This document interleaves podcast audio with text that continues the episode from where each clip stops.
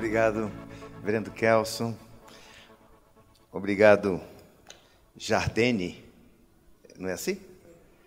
E eu digo o seguinte: que quando chego numa igreja e vejo os filhos do pastor envolvidos na igreja, eu digo: há saúde espiritual neste lugar. É verdade, é pura verdade. Eu me alegro por isso. E também meu filho, né, o Guilherme, vocês estavam aqui. E lá em casa é o seguinte: para fazer parte da, da, da, casa, você tem que usar a camisa com o bolso diferente. Não sei se vocês viram, né? Entendeu? Você viu que a marca da casa. Você viu a camisa dele que tinha um. Não era um bolso diferente assim da camisa? Então eu também vim com a mesma camisa. Coincidência.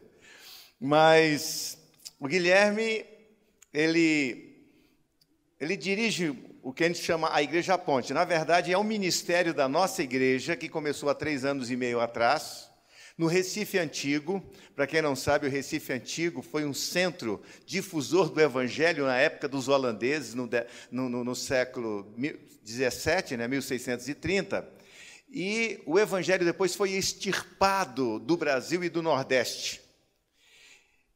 E mais nunca ali se plantou uma igreja, porque ali no Recife Antigo é uma ilha, a Mauricéia, do Maurício de Nassau.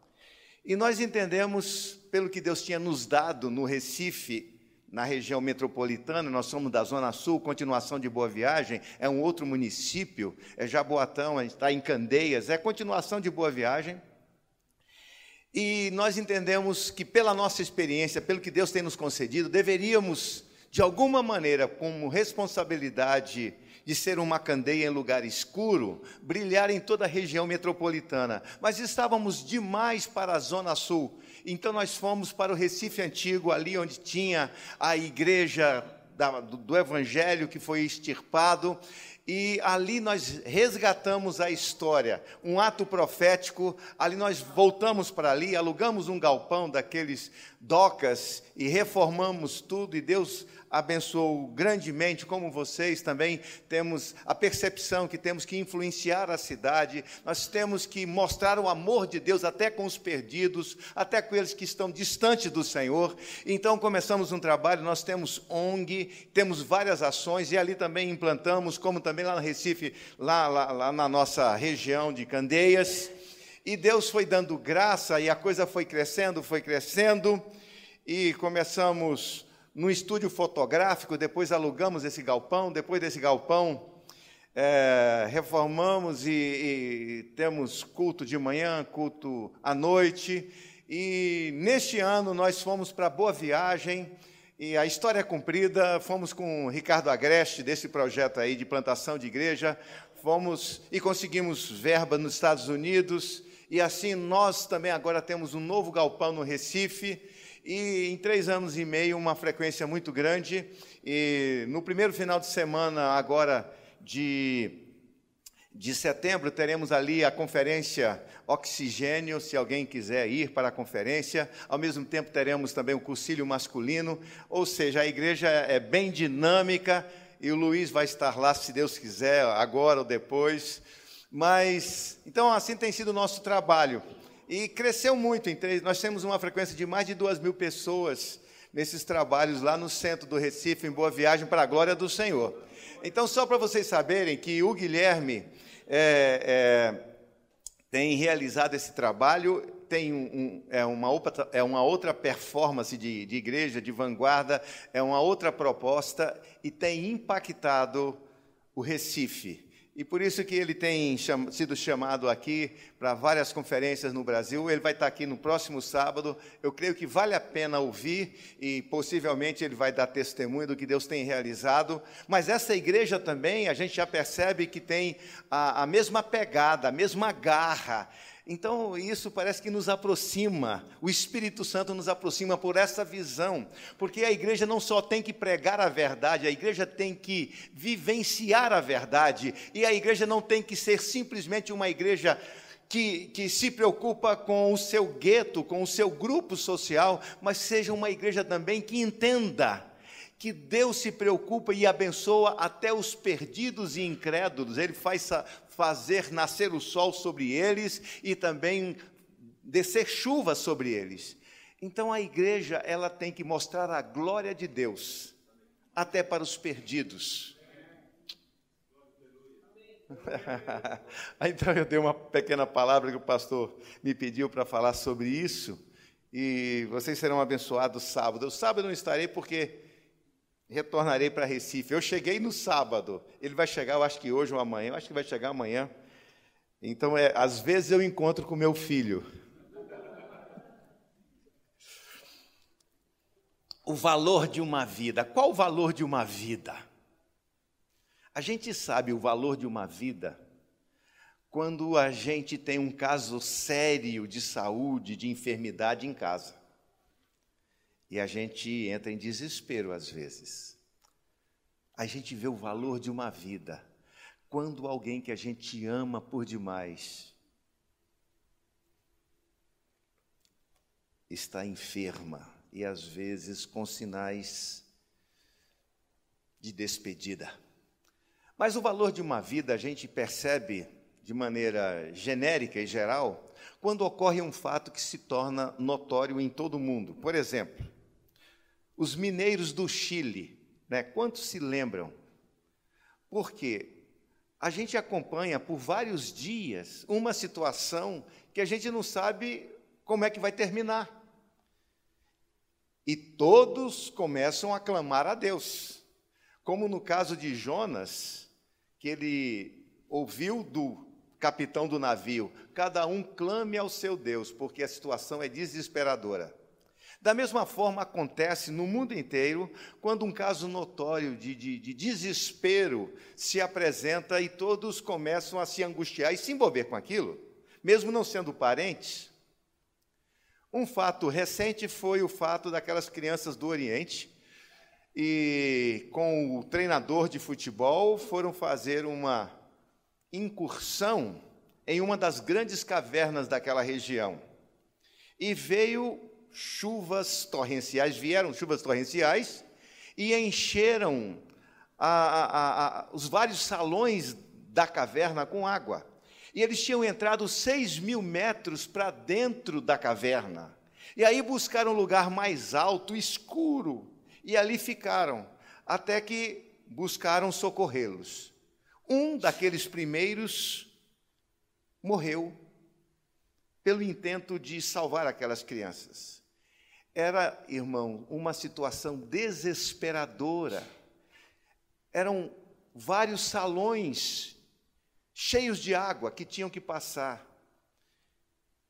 E a sedimentação das folhas nos fundos dos poços não dava para se ver um metro à frente. Como salvar aquelas crianças? Era desesperador. Eu sei que a igreja, vocês oraram, alguém clamou, nós oramos pedindo, Deus tenha misericórdia. A grande maioria deles eram budistas, mas tinha um cristão. E esse cristão, a sua luz brilhou. Foi ele quem em inglês disse àqueles que primeiro chegaram: quantos eram, quanto tempo tinha.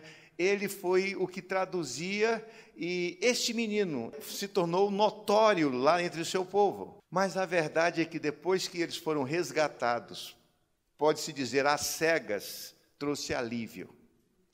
Mas a gente se desesperou por aquelas crianças. Não era uma vida, era, eram várias vidas, várias famílias impactadas quando a gente então vê uma pessoa da família, ou um amigo, ou um grupo de pessoas numa situação de risco, a gente vê o valor de uma vida. Mas há um risco maior ainda. Não é o risco de perder a vida.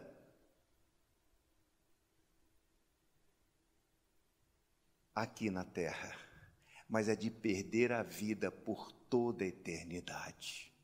E isto é muito mais grave. E a igreja trata disso, de preocupar-se com a eternidade, do destino das pessoas.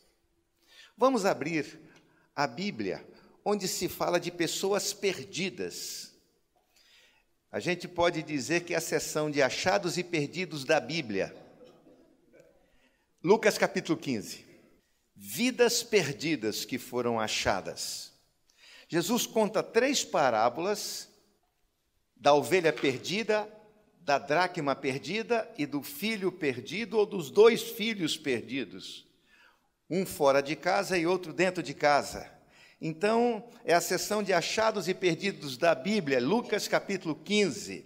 Aproximavam-se de Jesus todos os publicanos e pecadores para o ouvir, e murmuravam os fariseus e os escribas dizendo: Este recebe pecadores e come com eles. Então lhes propôs Jesus esta parábola: Qual dentre vós é o homem que, possuindo cem ovelhas e perdendo uma delas, não deixa no deserto as noventa e nove vai em busca da que se perdeu até encontrá-la. Achando-a, põe-na sobre os ombros, cheio de júbilo, e indo para casa, reúne os amigos vizinhos, dizendo: Alegrai-vos comigo, porque eu achei a minha ovelha perdida. Digo-vos que assim haverá maior júbilo no céu por um pecador que se arrepende, do que por noventa e nove justos que não necessitam de arrependimento. Ou qual é a mulher que, tendo dez dracmas, se perder uma, não acende a candeia, varre a casa e procura diligentemente até encontrá-la? E, tendo achado, reúne as amigas e vizinhas, dizendo: Alegrai-vos comigo, porque eu achei a dracma, dracma que havia perdido. Eu vos afirmo que, de igual modo, há júbilo diante dos anjos de Deus por um pecador que se arrepende. Continuou: certo homem tinha dois filhos. O mais moço deles disse ao pai: Pai, dá-me a parte que me cabe dos bens. E ele lhes repartiu os haveres. Passados não muitos dias, o filho mais moço, ajuntando tudo que era seu, partiu para uma terra distante e lá dissipou todos os seus bens, vivendo dissolutamente. Versículo 20. Lucas 15, 20. E levantando-se foi para o seu pai. Vinha ele ainda longe quando seu pai o, o avistou e, compadecido, dele correndo, o abraçou e o beijou. E o filho lhe disse: Pai, pequei contra o céu e diante de ti, já não sou digno de ser chamado teu filho. O pai, porém, disse aos seus servos: Trazei depressa a melhor roupa, vestiu, ponde-lhe um anel no dedo e sandália nos pés. Trazei também e matai o novilho cevado. Comamos, regozijemo-nos, porque esse meu filho estava morto e reviveu, estava perdido e foi achado. E começaram a regozijar-se. Versículo 32. Entretanto, era preciso que nos regozijássemos e nos alegrássemos, porque esse teu irmão estava morto e reviveu, estava perdido e foi achado. Quanto vale uma vida? No nosso caso, quanto vale uma alma? Quando a gente fala de uma alma, nós estamos pensando em eternidade. Qual o valor de uma alma? Vocês fazendo esse trabalho maravilhoso ontem aqui, com jovens, com adolescentes, isso é extraordinário. O trabalho que se faz também na recuperação de vidas dominadas pelo vício, isso é extraordinário. A igreja valoriza a vida. Vocês valorizam a vida. A igreja existe para valorizar a vida. A vida se manifesta através da igreja ao mundo perdido. Nós temos que manifestar a vida. A vida tem se manifestado aqui neste lugar através de suas vidas. Deus é glorificado para que vejam as vossas boas obras e glorifiquem o vosso Pai que está nos céus. Nós existimos para a glória do Senhor para manifestar a glória do Senhor. Deus conta conosco, Jesus vive na igreja, Jesus faz hoje através da igreja, de mim e de você. Nós somos Jesus na terra hoje. Pasmem, essa é a verdade. Foi isso que Deus estabeleceu. Jesus vive no mundo através da igreja, através de nós, através de mim e de você. Qual o valor de uma vida? Qual o preço de uma vida? O Santa Cruz não conseguiu passar para a segunda divisão. Ele perdeu para o operário. de Maringá. Ele vai continuar no próximo ano na série C. Mas eu estou triste. Mas o Santa Cruz tinha saído da D para C, para B e para A. A gente estava pensando que ele estava retornando da mesma forma. Mas ele gosta tanto do C que vai ficar mais no próximo ano no grupo C. Mas acontece o seguinte: quando o Santa Cruz estava subindo, surgiu um, um fenômeno no futebol pernambucano, que depois a gente trouxe aqui para o Guarani, me perdoem, o caça-rato. Você já pensou? Mas o caça-rato, depois ele perdeu a habilidade e ninguém mais quer saber desse grande jogador do Pernambuco que foi jogar, veio jogar no Guarani, mas o Guarani também já mandou ele caçar-rato. Quando ele estava no auge, ele tinha um preço. Agora ninguém mais quer o caça-rato, nem o Santa Cruz. Mas qual é o valor do caça-rato? Qual é o valor do Neymar? Do Ronaldo português? Do Messi argentino? Cada homem tem um preço. Mas para Deus, todas as almas têm o mesmo preço. Não fostes mediante coisas corruptíveis, como prata ou ouro, que fostes resgatado do vosso fútil procedimento, mas como que de, pelo sangue de cordeiro, sem mácula. Irmãos, o preço, o nosso valor está estimado pelo preço pago por Deus por nossas almas o sangue do seu próprio filho. Este é o valor de uma alma. E quando a gente está testemunhando para esses perdidos que aqui estiveram, ou aqueles que estão na casa de recuperação, nós estamos falando de vidas eternas que custam o preço do sangue do Filho de Deus. Qual o preço de uma alma? Qual o preço de uma vida? Custou a vida do próprio Filho de Deus. Para a gente entender isso, a gente tem que dividir a cristologia, a teologia que trata da pessoa de Cristo. É o cerne do cristianismo, é o próprio Cristo. Nós temos que saber quem Cristo é. Quem é Cristo? Creio em Deus Pai Todo-Poderoso, Criador dos céus e da terra, em Jesus Cristo, seu único Filho, qual foi concebido pelo poder do Espírito Santo, nasceu da Virgem Maria. Nós sabemos, a síntese da fé está no credo apostólico. Cada frase dessa é uma maravilha. Nós sabemos que existe um só Deus que se manifesta em três pessoas: Pai, Filho e Espírito Santo. Há um só Deus, há um só Deus. Dentro da Trindade existe o Pai, o Filho e o Espírito Santo. Jesus disse à mulher samaritana, João 4, 24: Deus é espírito, importa que os seus adoradores o adorem em espírito em verdade. Deus é espírito. Mas Deus nasceu no Natal da Virgem Maria. E aí? Ele deixou de ser Deus?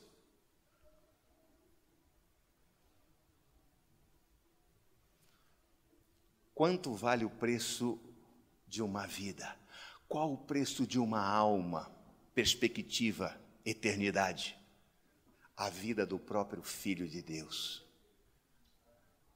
Mas para ele viver, ele teve que nascer. E aqui ele nasceu. No princípio era o Verbo, o Verbo estava com Deus e o Verbo era Deus. Ele estava no princípio com Deus. Todas as coisas foram feitas por intermédio dele, e sem ele nada do que foi feito se fez. A vida estava nele, e a vida era a luz dos homens.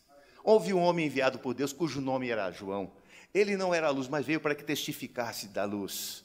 Veio para o que era seu, mas os seus não o receberam. Mas a todos quanto receberam deles o poder de serem feitos filhos de Deus, a saber aos que creem no seu nome. E o Verbo se fez carne e habitou entre nós, cheio de graça e de verdade, e vimos a sua glória, glória como do unigênito do Pai. Vocês conhecem isso aí de cor e salteado, né? Nós todos conhecemos João capítulo 1, que apresenta Jesus Cristo no palco do mundo dizendo: Ele é o Verbo, o Verbo que era estava com Deus e o Verbo era Deus. O que é o Verbo? No grego foi escrito no Novo Testamento, verbo. Esse vocábulo também pode ser traduzido por palavra.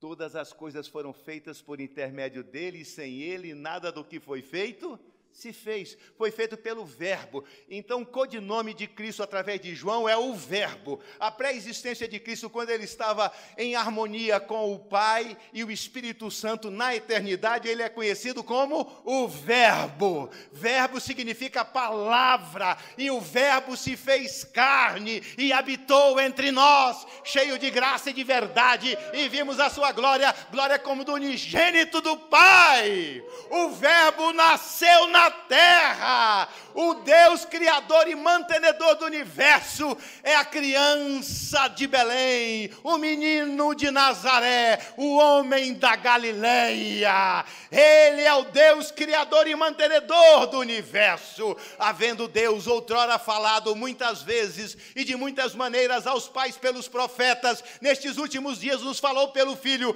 a quem constituiu o herdeiro de todas as coisas, pelo qual fez o universo.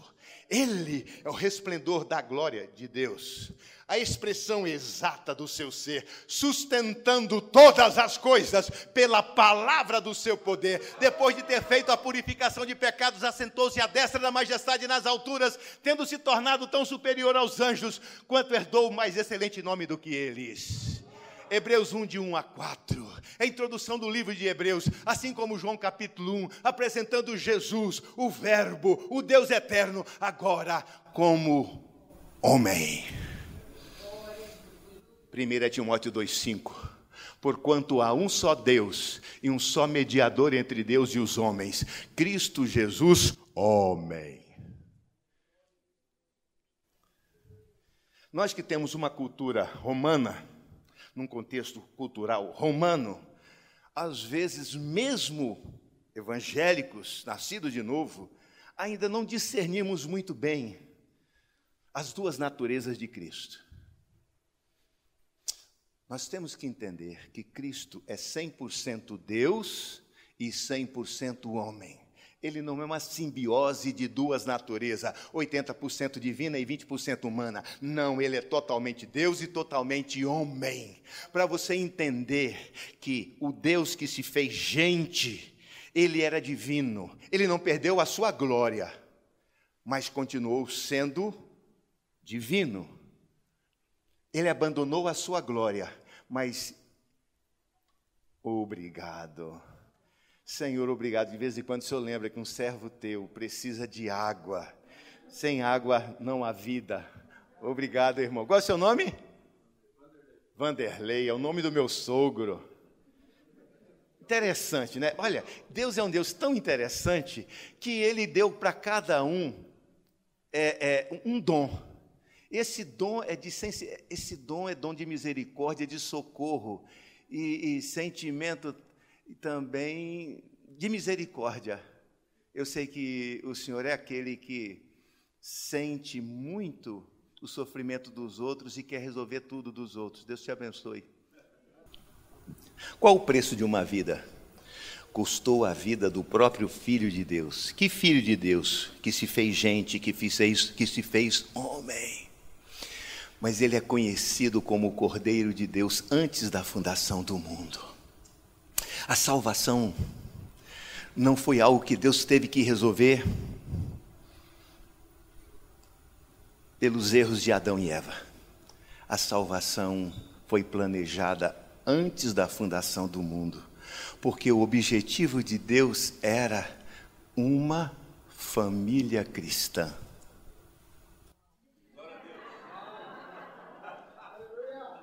Vocês já estavam no coração do Pai na eternidade o objetivo de Deus era formar outros Jesus Cristos, para que ele fosse somente o primogênito entre muitos irmãos. Amém? Yes! Queridos, nós somos o povo mais feliz da terra, porque Deus nos viu antes de existirmos, para que fôssemos parte de Sua família, família cristã, a família de Cristo. Glória ao nome do Senhor. Tende em vós o mesmo sentimento que houve em Cristo Jesus, pois ele, subsistindo em forma de Deus, não julgou como usurpação o ser igual a Deus, antes a si mesmo se esvaziou, assumindo a forma de servo, tendo se tornado tão. Né, que foi para a morte de cruz. Nós sabemos esse texto aí de Filipenses capítulo 2. Tende em vós o mesmo, pois ele, subsistindo em forma de Deus, não julgou, não era usurpação ser igual a Deus, mas mesmo assim, ele se esvaziou de si mesmo, assumindo a forma, tornando-se em semelhança de homens, reconhecido em figura humana. Então nós temos que entender que a salvação foi projetada por Deus na eternidade, porque ele valorizava vidas, o custo de uma vida, custaria a vida do próprio Filho de Deus, que viria, nasceria na terra e que daria a sua vida pela nossa. A sua morte nos trouxe vida. Irmãos, isso é extraordinário. Será que temos a mesma percepção da divindade quanto o valor de uma vida?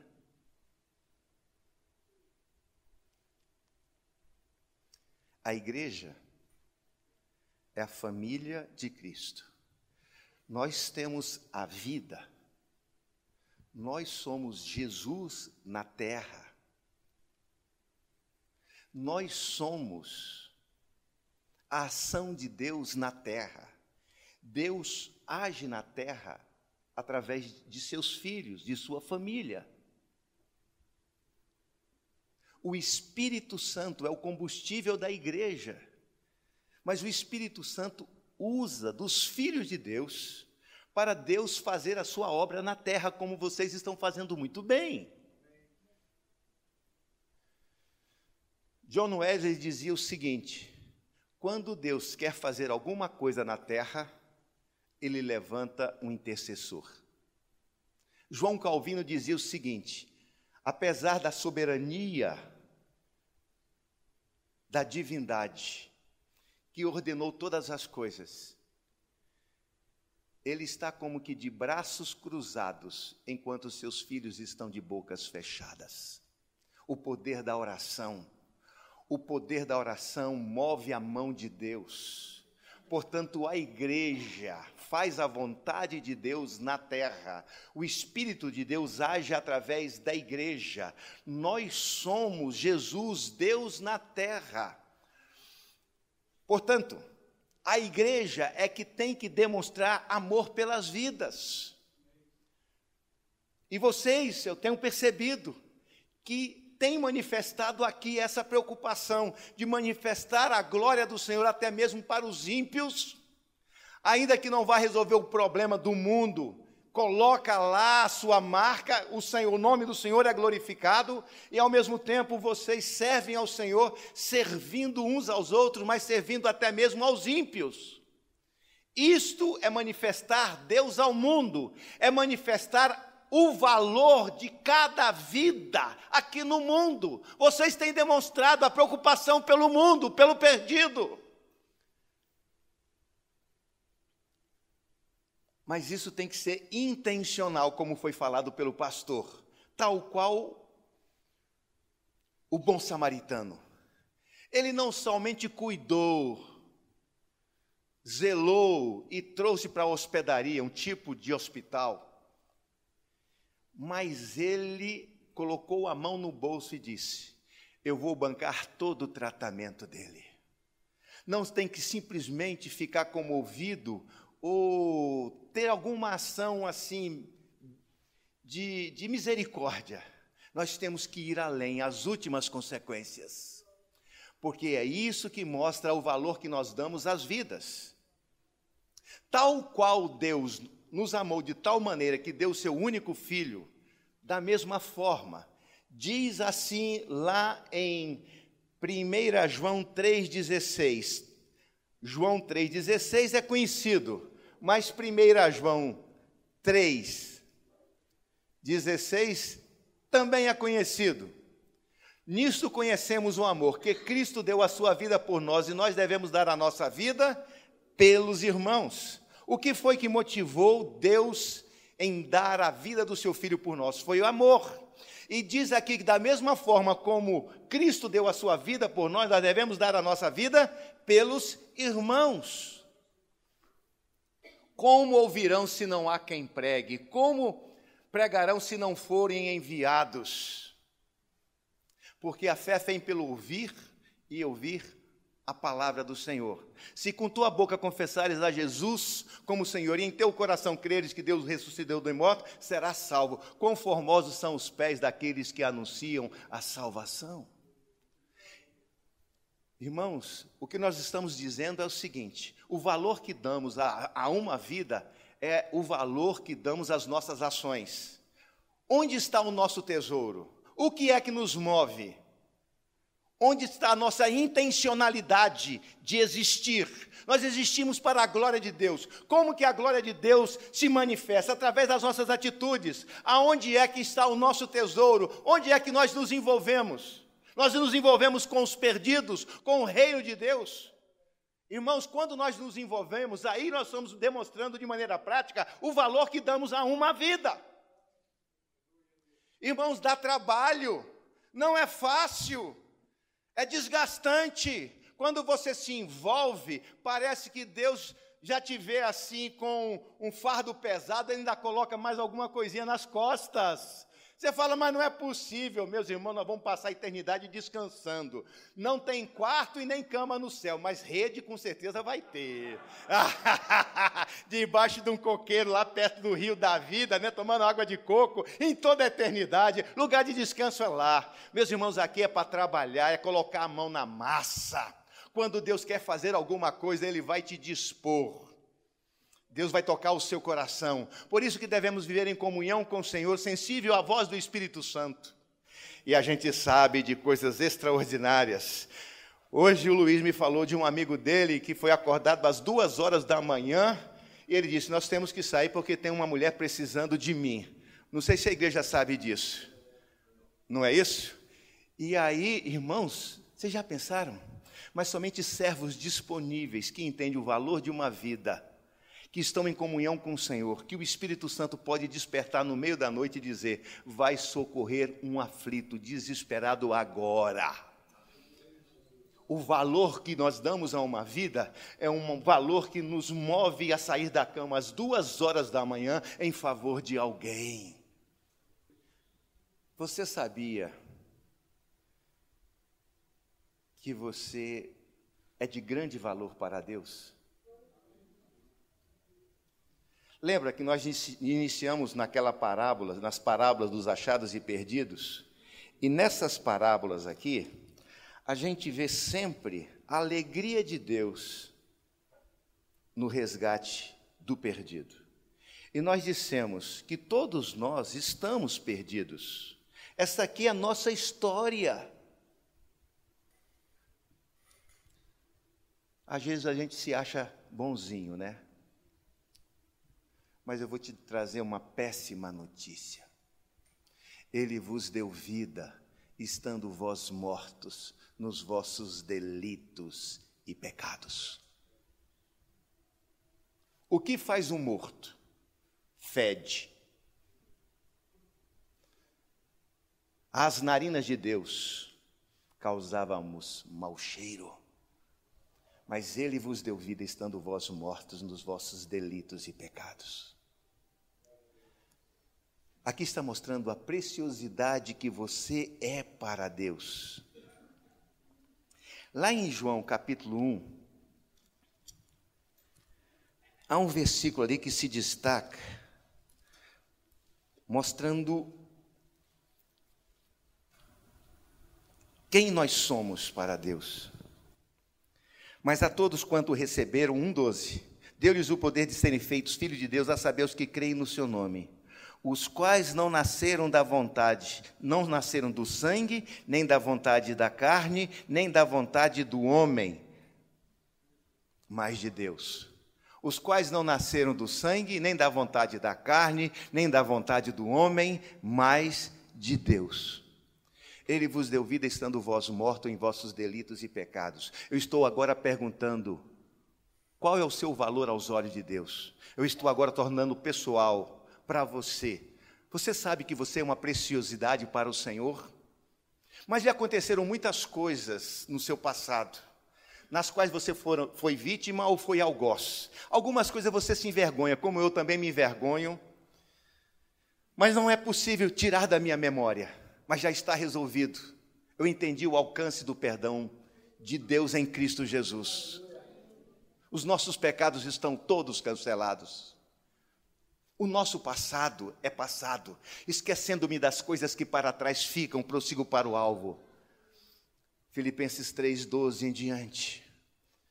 Mas o passado nos machuca. Você tem, alguns aqui têm certeza que nasceu na família errada. Assim, olha, a cegonha errou o endereço. Não é possível um contexto daquele. Pastor, você não conhece minha história, não. Eu fui abusado. Você não sabe quem crê que era minha mãe. Pastor, senhor não sabe. Saiba do seguinte: Deus planejou aquela família para que hoje você estivesse sentado aqui. Glorifique ao Senhor pelo seu passado. E saiba que você ainda é a esperança deles, dela, daquela família. Porque o pacto do Senhor é familiar. A bênção, meus irmãos, não é somente para nós, é nós, os nossos filhos, os filhos dos nossos filhos. Irmãos, você tem que entender, esse é o valor, o valor da aliança, o valor que Deus te dá. Deus não somente coloca você no projeto máximo de Deus, macro, mas Ele coloca todos os seus dentro do mesmo pacote, porque a bênção do Senhor é familiar. Crer no Senhor Jesus será salvo tu e tua casa, por causa da aliança de Deus com você, até os rebeldes da sua família. O diabo tem limites para tratar com eles, porque essa é a verdade do Senhor. O pacto do Senhor é familiar. Veja o seu valor. Veja o seu valor. Você que estava perdido, ele vos deu vida estando vós mortos em vossos delitos e pecados. Veja bem o qual é o seu valor aos olhos do Senhor. Eu vos afirmo que de igual modo há júbilo diante dos anjos de Deus por um pecador que se arrepende. Não é somente Deus, os anjos de Deus se alegram lá na glória quando um pecador, quando você se arrependeu e se converteu, você foi motivo de festa na glória. Aí fala da dracma perdida da mesma forma. Versículo 10: Eu vos afirmo que de igual modo há júbilo diante dos anjos de Deus por um pecador que se arrepende. No versículo 7 digo: Digo-vos assim: haverá mais júbilo no céu por um pecador que se arrepende, porque 99 justos que não necessitam de arrependimento. O filho pródigo, entretanto, era preciso que se regozijássemos e nos alegrássemos, porque o seu irmão estava morto e reviveu, estava perdido e foi achado. Essa aqui é a história de todos nós. Nós estávamos perdidos e fomos achados achados, achados por Deus,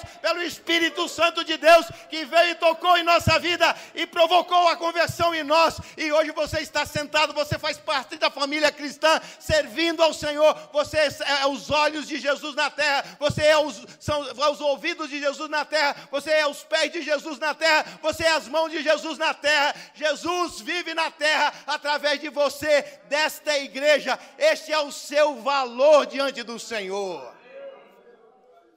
Qual é o seu valor? Mude de atitude, deixa de pessimismo, deixe de lamúrias e muxoxos, esqueça o passado. Quem é você diante do Senhor? Qual é a sua nova identidade? Aquele que não conheceu o pecado, ele o fez pecado por nós para que nós fôssemos feitos justiça de Deus. Você é como Jó. Viu meu servo Jó? Homem temente, santo, que se desvia do mal. Para quem foi que Jesus fez essa apresentação? Para o diabo. Da mesma forma, hoje você está nessas condições. Você é orgulho de Deus na terra. Essa é a sua identidade. Você é filho do rei. Não para a teologia da prosperidade, mas para fazer a prosperidade de Deus manifestar sobre muitos miseráveis na terra. Deus te abençoa, você é uma bênção nas mãos do Senhor. Graças te dou, ó Deus, porque tu me viste a substância ainda informe. E no teu livro foram escritos todos os meus dias, cada um deles escrito e determinado, quando nenhum deles havia ainda. Salmo 139, 14 e 15. Irmãos, isso é algo maravilhoso. Não é isso que diz? Os teus olhos me viram a substância indiforme, no teu livro foram escritos todos os meus dias, cada um deles escrito e determinado, quando nenhum deles havia ainda. Graças te dou Tu me viste a substância ainda informe. É o versículo anterior. E no teu livro foram escritos todos os meus dias, cada um deles escrito e determinado, é o 15, quando nenhum deles havia ainda. Aí está o seu valor. Qual é o valor de uma vida? Nós estávamos pensando em vidas vidas biológicas, não é? Pessoas na terra. Mas aí nós começamos a pensar numa vida mais extensa, a eternidade, e começamos a dizer alma. Qual o valor de uma alma? Aí dissemos três. O valor de uma alma, assim como Neymar, o caça-rato, está no preço que por ele se paga. Qual foi o preço que Deus pagou para resgatar uma alma? Mostra o valor de Deus por essa alma. Que alma esta é a minha, a sua? Nós somos os pecadores, nós somos a dracma perdida, nós somos a ovelha perdida, nós somos o filho pródigo. Quem é o agente dessas três parábolas? O próprio Deus. É Ele quem toma a iniciativa. O pecador está como aquela ovelha perdida, ele não sabe voltar para o redil, para o curral. A dracma perdida estava em trevas, teve que acender uma candeia para achá-la. E foi o amor do Pai que levou o filho pródigo ao arrependimento. Essa é a história de cada um de nós. E nós começamos a falar da nossa missão, do nosso trabalho, onde está o nosso foco, o nosso tesouro, mas estamos terminando mostrando o valor que nós somos para o Pai. Dizendo que você não deve mais viver atrelado ao passado, mas viver o presente pensando no futuro, com o coração agradecido. Nada de ficar se lamentando pelas dificuldades, no mundo tereis aflições. João 16, 33. Mas tem de bom ânimo, eu venci o mundo. A nossa leve e momentânea tribulação, 2 Coríntios 4, 17, produz para nós eterno peso de glória. Queridos, quando nós entendemos a nossa identidade, quem nós somos aos olhos do Pai, a nossa vida deixa de ser um solo e passa a fazer parte de um grande coral dos filhos de Deus. Alguém disse que um ponto só tem significado na lousa se tiver um outro ponto para referendá-lo. Vai dizer, está tantos graus à direita, tantos graus à esquerda, mais acima, mais embaixo, não é assim? Irmãos, nós só temos significado se a nossa vida tiver significância para Deus. E esse texto que acabamos de dizer, tu me viste a substância ainda informe, no teu livro foram escritos todos os meus dias, cada um deles escrito determinado. Quando não havia nenhum deles ainda, é que Deus escreveu uma linda história com o seu nome. Há um dossiê na prateleira do céu com o seu nome. Há uma história. O que eu estou querendo dizer no final do seu valor é que você tem que ajustar a sua vida ao projeto eterno de Deus. O seu valor em valorizar a sua vida, valorizando diante de Deus, é quando você se ajusta ao projeto eterno de Deus.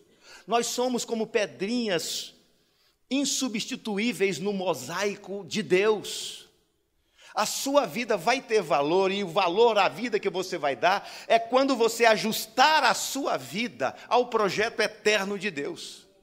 Mas às vezes você ainda vive com um sentimento de culpa ou de inferioridade por coisas que lhe ocorreram no passado. Eu quero dizer que você é santo puro. E você hoje é chamado de justiça de Deus quando Deus apresenta você no inferno, diz aí: a minha justiça se manifestou nessa vida, porque você conheceu o passado dela, você agora é justiça de Deus, até para os anjos do inferno, você é justiça de Deus. Você tem que entender que essa é a sua identidade, esse é o seu valor. Se Deus fala que você é isso, é isso que você é. Não há culpa mais na sua conta, tendo cancelado o escrito de dívida que era contra nós e que se constava de ordenança, removeu inteiramente, engravando na cruz. Pecado confessado é pecado perdoado. Pecado perdoado é pecado esquecido. Pecado confessado, diga comigo: pecado confessado é pecado perdoado. Pecado perdoado é pecado esquecido. Divina amnésia. Pecado confessado é pecado perdoado. Pecado perdoado é pecado esquecido. Sabia que o único problema de saúde de Deus é amnésia? Ah, estão rindo de quê, pastor Gelson? Coitadinho de Deus, nós temos que orar por Deus, ele está com amnésia. Mas é um problema muito antigo.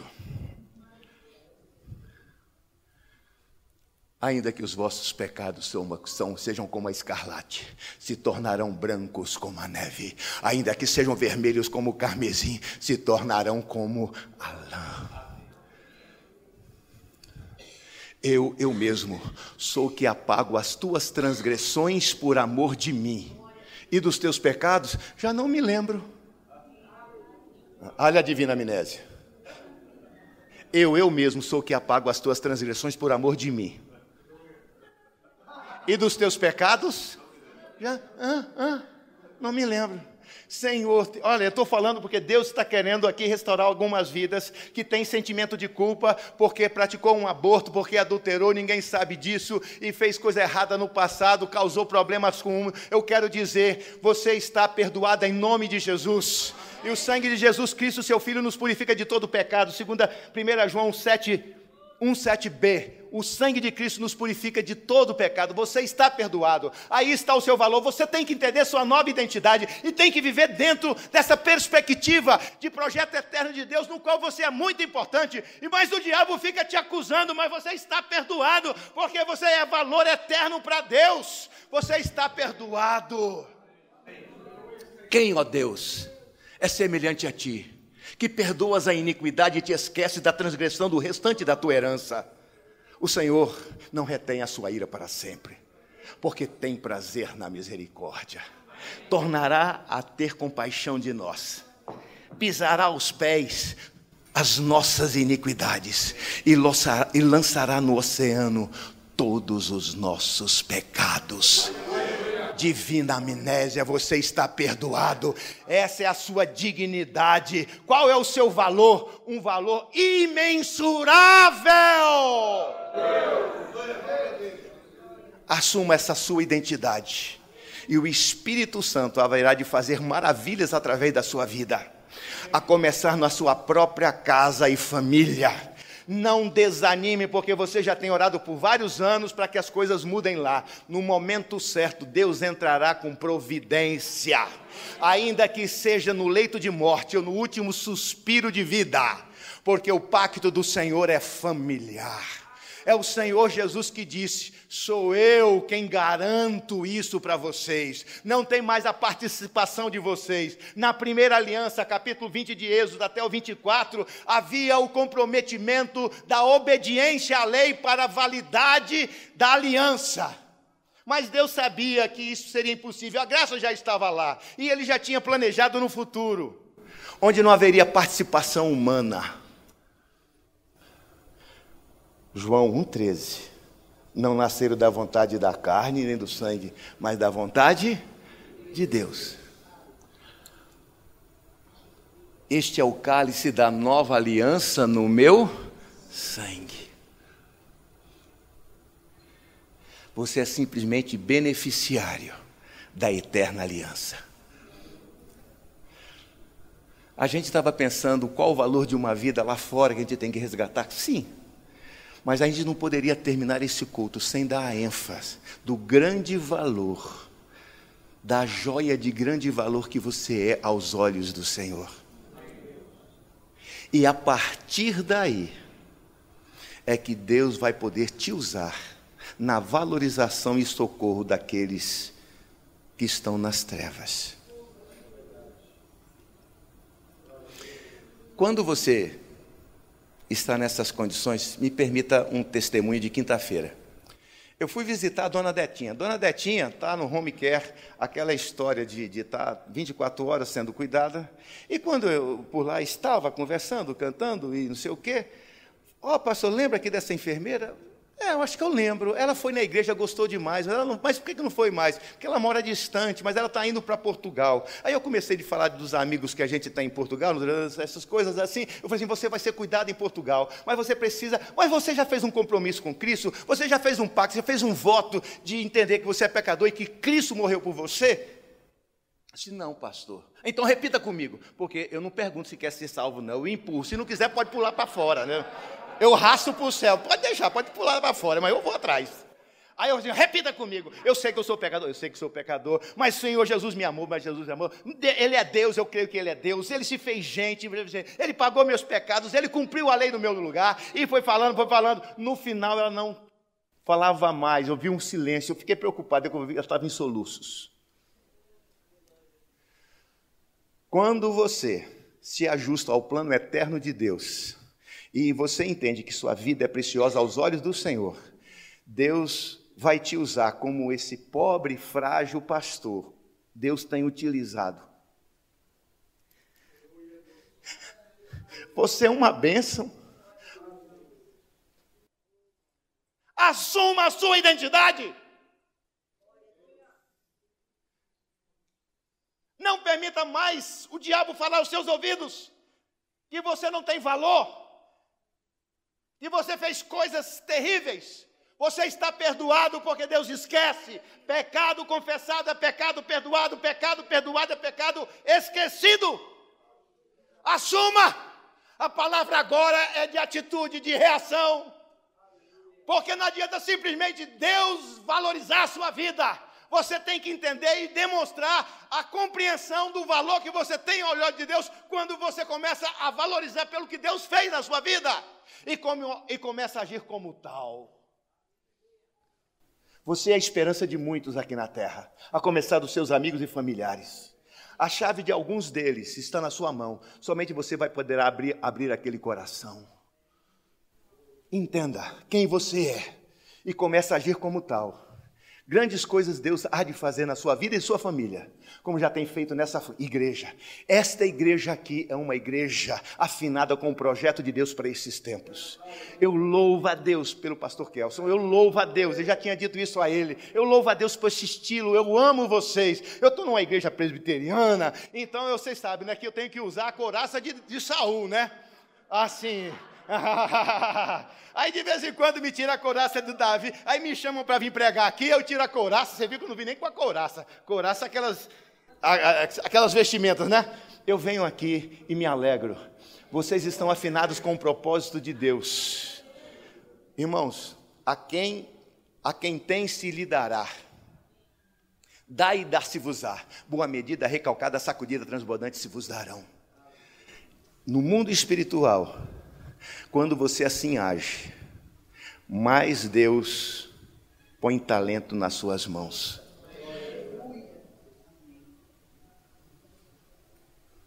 Como uma palmeira florescerá o justo.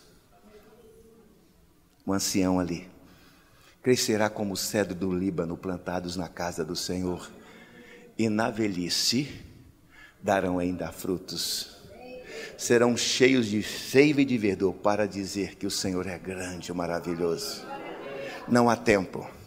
Existe o melhor de Deus no seu ciclo próximo de vida. Que Deus nos abençoe. Amém.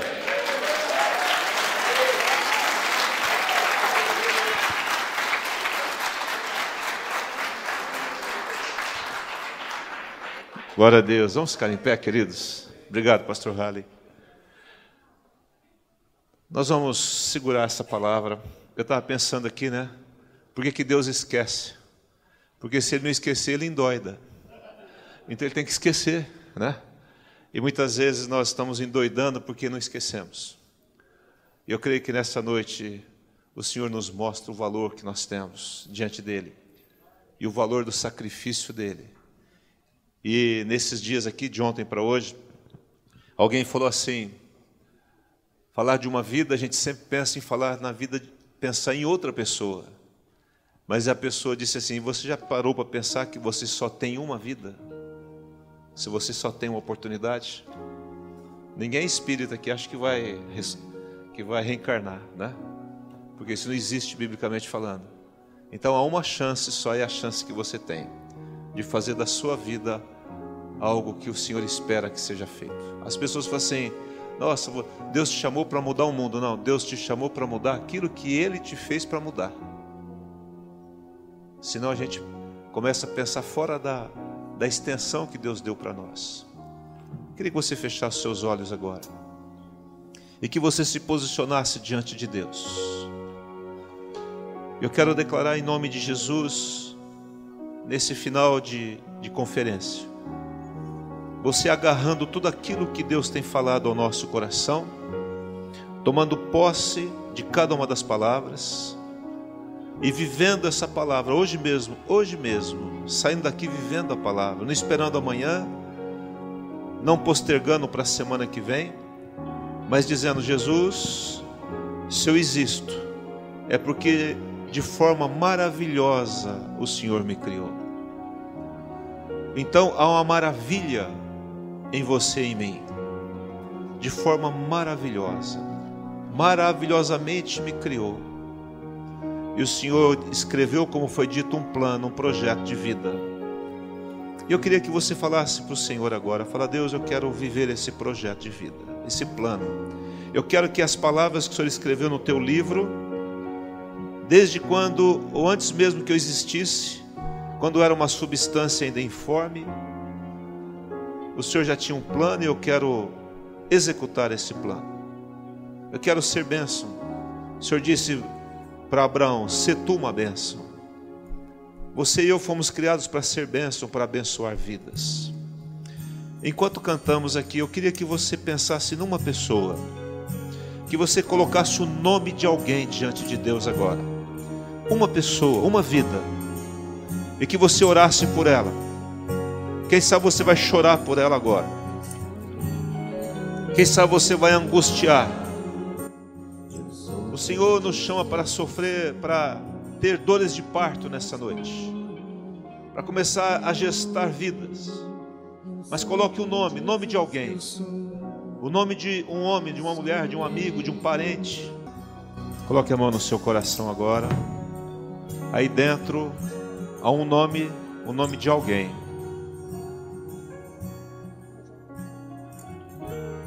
Deus plantou um nome aí agora no seu coração. Senhor, o Senhor conhece o nome que o teu Espírito colocou no coração de, dessa pessoa agora. Então, Espírito Santo, você vai dizer para ele assim: Senhor, me usa para levar o teu amor e a salvação até essa vida. Para isso, você tem que sair daqui decidido decidido em ligar, visitar, decidido em ir até ela não fique pensando como ela vai reagir, fique pensando no que você vai fazer. Porque se pensarmos na reação das pessoas, nós não fazemos, não saímos do lugar. Então é dizer, Senhor, estou aqui, estou à disposição, como Isaías, eis-me aqui, Senhor, envia-me a mim, estou à tua disposição, estou livre desembaraçado. Ouvimos o quanto, qual é o valor que temos, a preciosidade que somos, a maravilha que o Senhor criou, que somos nós e o quanto o Senhor quer nos usar para fazer aquilo que fizeram conosco, levar o teu amor a essa vida. Em nome de Jesus, Pai. Ouça o clamor do teu povo agora. Salva essas vidas. Salva essas vidas, Senhor. Em nome de Jesus, toca agora nesses corações. Convença-o peca do pecado, da justiça e do juízo. Só o Senhor pode fazer isso. Não queremos nos atrever a fazer coisas que não fomos chamados para fazer. Quem convence é tu, Espírito Santo. Libere uma palavra agora em direção a essa pessoa. Fale do amor de Jesus a ela. Viva no amor de Jesus. Seja o amor de Jesus na vida delas. Seja a voz de Deus na vida dessa pessoa. Em nome de Jesus.